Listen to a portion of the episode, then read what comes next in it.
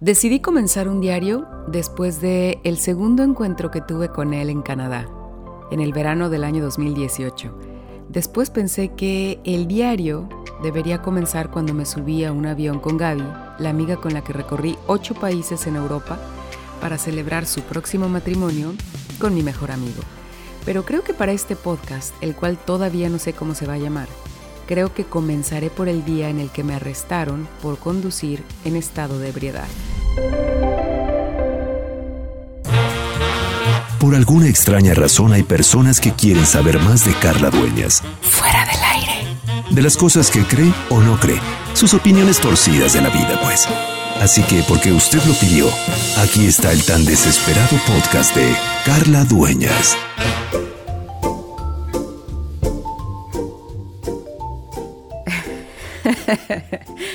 sí, un día me arrestaron y me llevaron tras las rejas por primera vez en mi alborotada y trasnochada vida. Oigan, pero no lo justifico, ¿eh? Y tampoco me siento orgullosa de haberlo hecho. Simplemente creo que estos podcasts son para desahogarme de esas aventuras.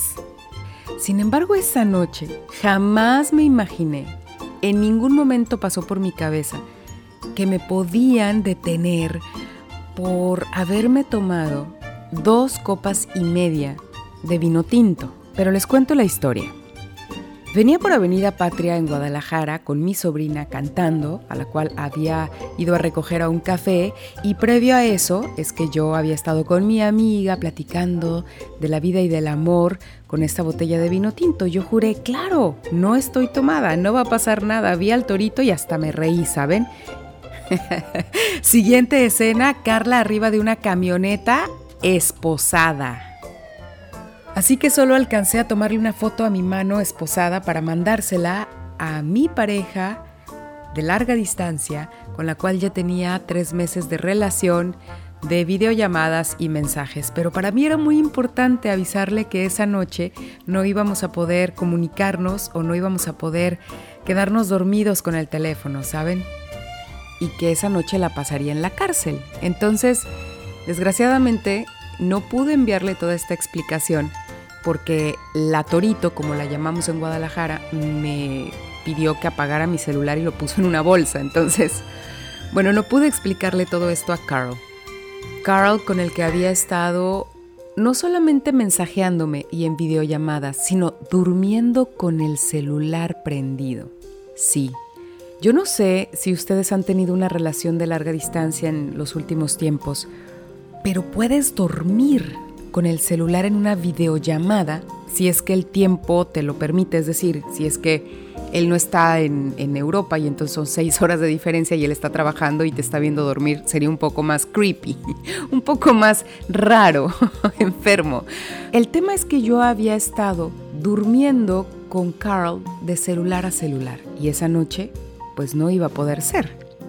Así que ahí estaba yo, con mi sobrina, mi amada sobrina, la cual yo he adoptado desde siempre como casi una hija, pero en ese momento vivía en mi casa como una hija. Y en medio de esa oscura avenida, cerca del bosque de Colomos, con una lluvia mojándonos mientras escuchábamos la sentencia de los agentes viales, de las toritos. De verdad, yo me sentía como en un reality show.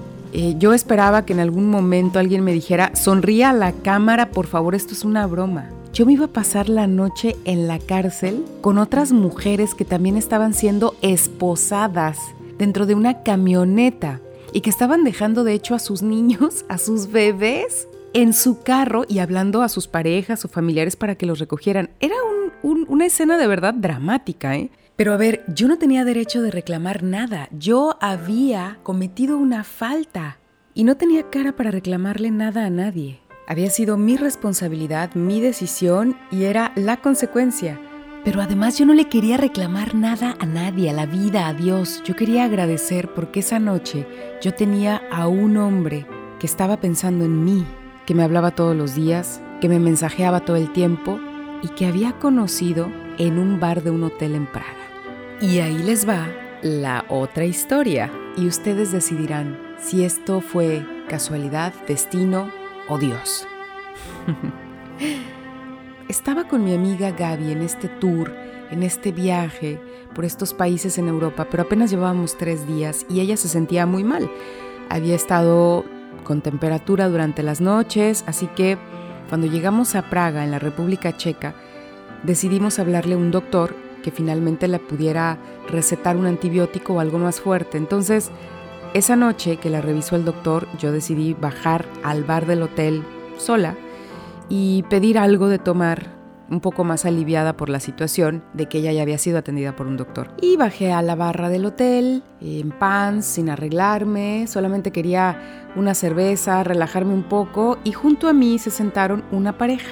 Después me dijeron que eran una pareja de hermanos, que iban a una competencia de la tercera edad, eran eh, de, los Países Bajos. Y el chiste es que empezamos a platicar. Imagínense que hablamos de todo, ¿no? Desde deportes, eh, política. No sé por qué ellos me terminaron preguntando qué opinaba de Trump, pero bueno. El tema es que pasamos más de dos horas platicando, como si de verdad fuéramos juntos en ese viaje o como si fuéramos amigos de toda la vida. Y Carl estaba del otro lado de la barra. Él me cuenta con el tiempo que él me vio y dijo, ¿por qué estás sentada en mi lugar? Y es que Carl había estado trabajando durante tres meses en un proyecto de su empresa en Praga y había estado tres meses hospedado en ese hotel. Entonces, él todas las noches bajaba y cenaba en ese restaurante y esperaba en la barra con una cerveza para que le asignaran una mesa todas las noches durante tres meses. Y justo yo me senté en ese mismo banco de la barra. Él me cuenta que cuando llegó y me vio, le gusté. Así, simplemente dijo, está linda la chica, ¿no? Está mm, bonita la chava. y le dijo a otro de sus compañeros porque él iba con un equipo de ingenieros.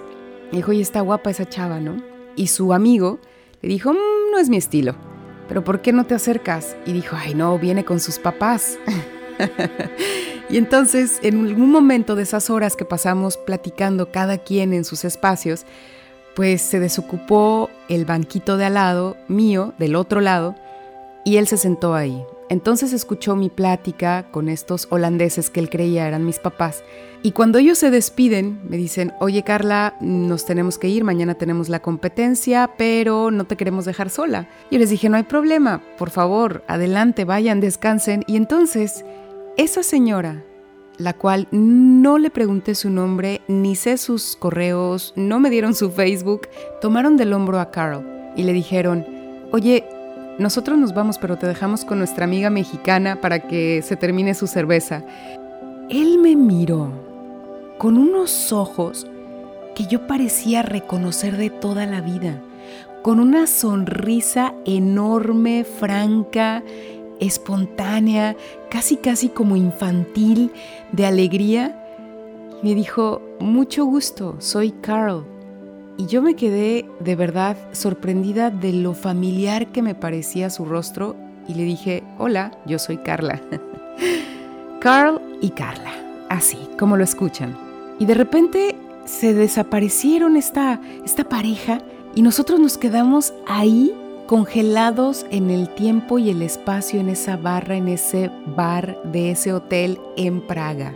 Y platicamos hasta las 4 de la mañana ahí. Platicamos de todo lo que se dice no se debe platicar en una primer cita, pero en realidad no estábamos en una cita. Había sido una coincidencia, una casualidad, parte del destino, el momento clave de mi vida, no lo sé. Pero estábamos hablando igual de política, que él había alcanzado a escuchar esa plática, acerca de Trump, el muro, eh, en fin, teníamos el mismo vecino. Él era de Canadá, yo era de México y compartíamos al mismo vecino y hablábamos de todas las quejas y precariedades de estar en esa situación. Pero bueno, a las 4 de la mañana nos despedimos, él me dijo que era su penúltimo día en, Praga, que él tenía que regresar a Canadá y el día siguiente me mandó un mensaje diciéndome, ¿qué haces? ¿Qué vas a hacer? Mi amiga se sentía mejor, así que le comenté, Gaby, conocí a un canadiense y sus amigos y nos invitan a cenar hoy. Ella medio mm, dudó y dijo, Carla, ¿estás segura que quieres ir a cenar con una bola de ingenieros canadienses desconocidos en Praga? Y dije, ¿por qué no? Why not? Fuimos, compartimos otra velada increíble de plática, ahora con tequila y con muchas anécdotas tanto de sus países como del nuestro. nos volvimos a despedir en el elevador de ese mismo hotel y me dio un beso en la frente y me dijo, espero que no sea la última vez que nos veamos.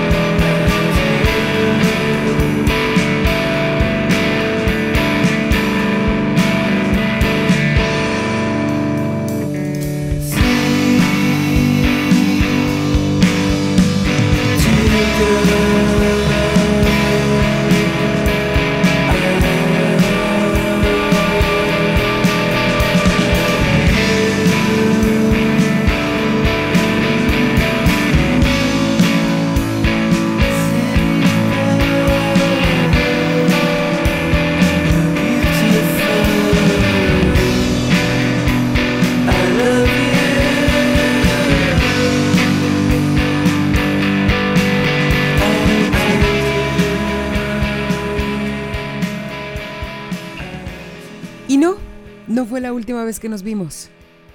De hecho, nos casamos después de dos años de relación a larga distancia. Sí, sí, me casé con él, con el ingeniero. Que fue a trabajar a un proyecto en Praga y que ese día estaba tan cansado como yo y que se sentó al lado mío en una barra de un hotel y que gracias a esta naturalidad con la que nos presentaron una pareja de desconocidos, comenzamos una relación así por teléfono, con esos mensajes como en antaño, como, como en el siglo XV, esperando el mensaje del otro, esperando la llamada del otro, obvio, no como en el siglo XV esperando a que eh, los caballos y los carteros y llegaran a tu puerta y te entregaran una carta, ahora es un mensaje instantáneo, pero es la misma emoción de recibirlo, ¿no? Pero bueno, no me quiero extender en ese tema porque me puedo perder en ese maravilloso encuentro que para mí sigue siendo un milagro. Mejor les quiero contar de lo que platiqué con mi amiga, con la cual me tomé esa botella de vino tinto esa noche. Esa noche, mi amiga me preguntó, ¿para ti qué es un alma gemela, Carla? Creo que le di un trago al vino tinto y le respondí que era esa persona con la que podías mostrarte tal cual, esa persona que conoce tus lados más oscuros, tus mayores defectos, tus miedos y aún así quiere quedarse contigo, con la que puedes no coincidir, no estar de acuerdo, pero aún así quieres seguir discutiendo sobre esas cosas importantes y también las cosas más estúpidas y absurdas de la vida. Es esa persona con la que puedes llorar hasta quedarte dormida o reír hasta que te duela la panza. Esa persona que con una mirada te descubre por dentro y te desnuda. Un alma gemela te enamora con los ronquidos, desde el teléfono, con sus arranques eh, emocionales de ira, con sus silencios. Un alma gemela puede ser lo contrario a ti. Puede ser un ingeniero, puede ser un matemático, tú puedes ser una persona creativa, puede ser muy bueno con los números como yo nunca lo fui, puede gustarle el heavy metal en lugar del Britpop como me gusta a mí, puede hablar en francés en lugar de español, puede vivir en Canadá. Eso le respondí a mi amiga y me serví otra copita. Aproveché también para decirle que me sorprendía mucho cómo nos habíamos enamorado sin saber demasiado el uno del otro, ¿no? Sin haber sido estos novios de la secundaria o de la prepa. Yo no sabía que él era un ingeniero en electrónica y que trabajaba por una empresa aeronáutica. Esa noche yo no sabía quién era él, si era un matemático ingeniero o si era un drug dealer traficante de mujeres. Yo no sabía quiénes eran sus papás, sus amigos, si tenía familia. Esa noche yo no sabía que ese era el hombre que yo necesitaba para equilibrar mi vida. Él no sabía que yo trabajaba en la radio, que era una mujer independiente, nada de mi historia, ni mis etiquetas, ni mis credenciales, ni mis logros, ni mis trofeos. Así, sin saber casi nada, nos enamoramos. Así pude estar encerrada en esa cárcel por 12 horas y sentirme libre también de llevar mis pensamientos y mis imágenes en la cabeza a ese momento una y otra vez.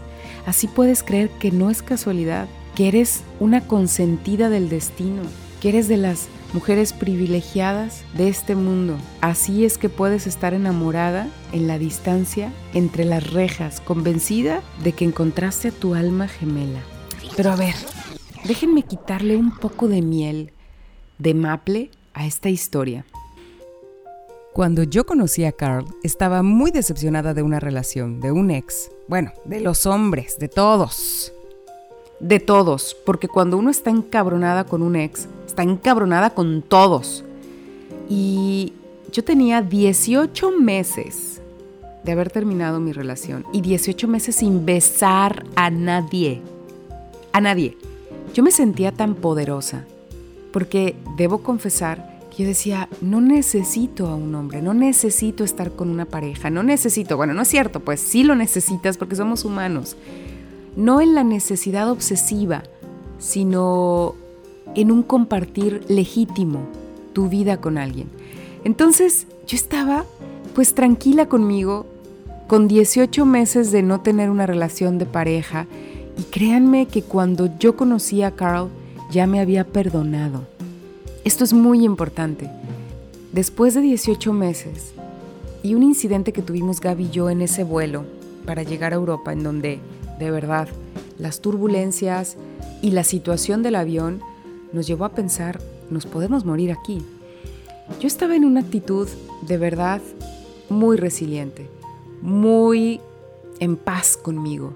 Ni siquiera estaba preparada para una cita porque no estaba a la defensiva porque no estaba yo arreglada, ya saben, como preparándome con todas las respuestas exactas. No, yo solamente quería compartir ese momento con alguien, compartir a esa Carla tranquila, mm, transparente, sin demasiada producción, con alguien. Y creo que eso es lo importante. Cuando tú quieres encontrar a tu alma gemela, entiéndase en este sentido romántico, ¿no? Debes de estar también reconciliada con tu propia alma, con tu propio ser. Yo de verdad, durante muchos meses desde que terminé con aquella relación, estaba muy enojada con la vida, emputada con la vida. Yo decía, a ver, ¿qué más quieren? ¿Qué más quieren de mí? He estudiado, trabajado, soy independiente, perdí una casa, sí, me compré otra casa así, con mi trabajo, con mi esfuerzo, gracias al, al estudio con becas, gracias al trabajo de mis padres, gracias a las oportunidades de, muchas eh, empresas y en fin, o sea, yo decía, ¿qué más? ¿Qué más se necesita? Trato de estar en forma, trato de cuidarme, de quererme, de arreglarme. ¿Por qué no tenía una pareja? ¿Saben por qué? Porque todo eso que les platico no era suficiente para mí, no para un otro, para mí. Yo creía que yo no era suficiente, que yo no valía la pena, que para estar conmigo había que hacer un gran sacrificio.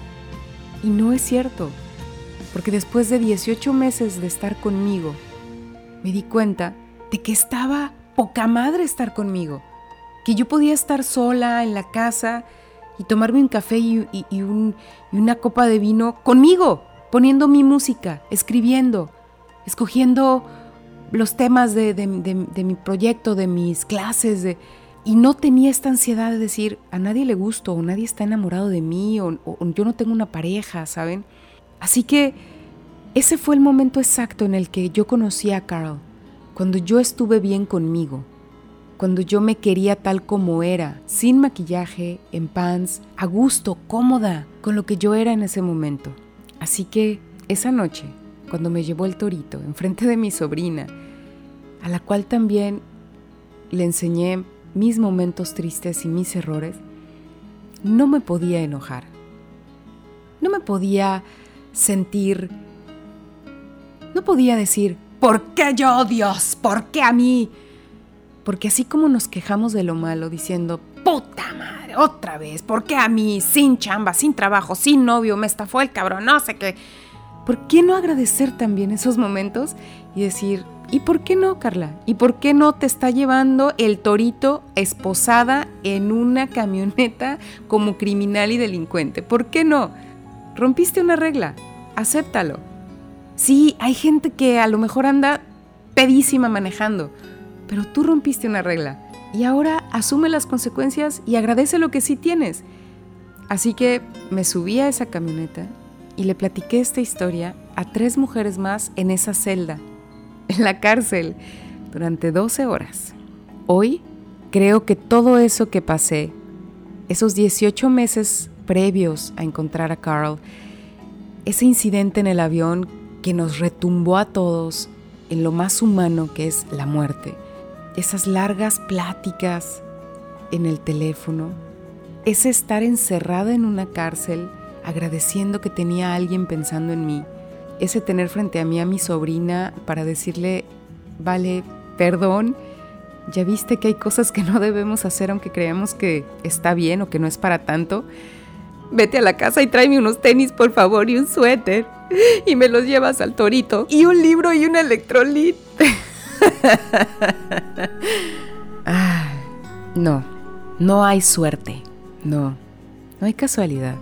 Hay una preparación, a veces inconsciente, de lo que te depara la vida.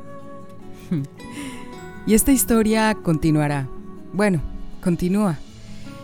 Lo único que quiero decirles es que no dejen de escucharse. En los momentos más adversos no dejen de estar con ustedes, en la salud y en la enfermedad, en las tristezas y alegrías. Reconcíliense con ustedes, siéntanse lo suficiente para merecer todo el amor. Y viajen ligeros, para que no depositen ningún miedo en aquel que se siente a su lado en un bar.